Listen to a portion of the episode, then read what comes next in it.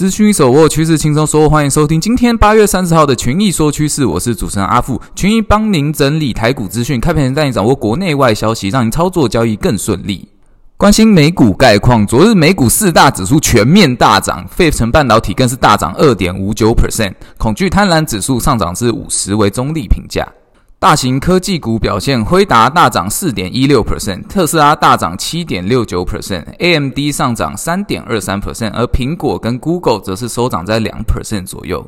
辉达行政总裁黄仁勋昨日出现在 Google 的会议上，宣布两家公司将要合作人工智能销售。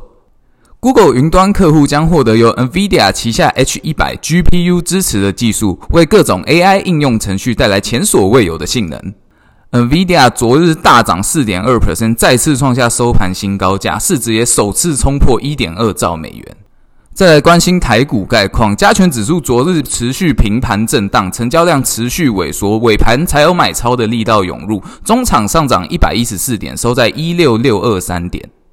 昨日外资买超三十九亿，净空单缩减，而美股大涨，加上 NVIDIA 放出利多消息，台指夜盘也已经反应大涨超过一百点，正价差也超过一百点。目前技术面上，台股属于三角收敛形态，量能还不足，待量能明显放大之后，台股渴望走出明显的波段。